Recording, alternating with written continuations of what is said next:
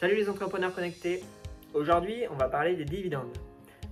Qu'est-ce que c'est? Comment ça fonctionne? Euh, Faisons le point. Les dividendes, c'est une somme d'argent reversée aux associés d'une société. Donc il ne va pas s'agir d'une rémunération, mais d'un revenu de capitaux mobiliers, point de vue fiscal. Les dividendes sont généralement prélevés sur le bénéfice de la société. Je dis généralement parce que ça peut l'être également sur les réserves, des résultats qu'on n'aurait pas distribués par le passé.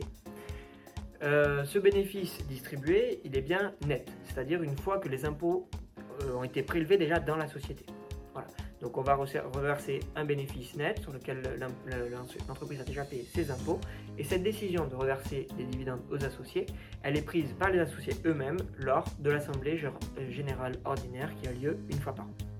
C'est lors de cette assemblée qu'on approuve les comptes annuels, notamment. Alors attention, hein, le versement du dividende, n'est pas systématique. Euh, par exemple, on ne versera pas de dividende euh, si la société est déficitaire euh, ou tout simplement si elle fait le choix de ne pas distribuer et de mettre ses résultats en réserve. Il peut aussi tout simplement manquer de trésorerie. Donc au niveau de l'imposition personnelle en tant qu'associé, il va exister des prélèvements sociaux, de l'impôt sur le revenu et éventuellement des cotisations sociales.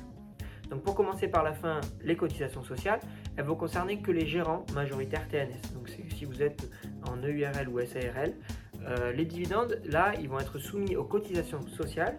Alors uniquement pour la fraction supérieure à 10% du total euh, du capital, des primes d'émission et des sommes versées en compte courant associé. Mais euh, généralement, ça va assez vite. Et alors que pour les associés non TNS, donc ils n'ont pas de cotisation sociale, par contre, eux ont les prélèvements sociaux prélèvements sociaux, c'est 17,2%, donc c'est de la CSG et de la CRDS essentiellement. 17,2% sur le montant des dividendes versés. Là, cette fois, quel que soit le montant du capital, la part de chaque associé ou le résultat de la société. Pour finir sur l'impôt sur le revenu, les dividendes sont imposables au titre des revenus de capitaux mobiliers sur votre déclaration de revenus personnels. Soit vous bénéficiez d'un abattement fiscal de 40% sur ce dividende. Euh, alors si le siège social de la société est en France et qu'elle est soumise à l'impôt sur les sociétés.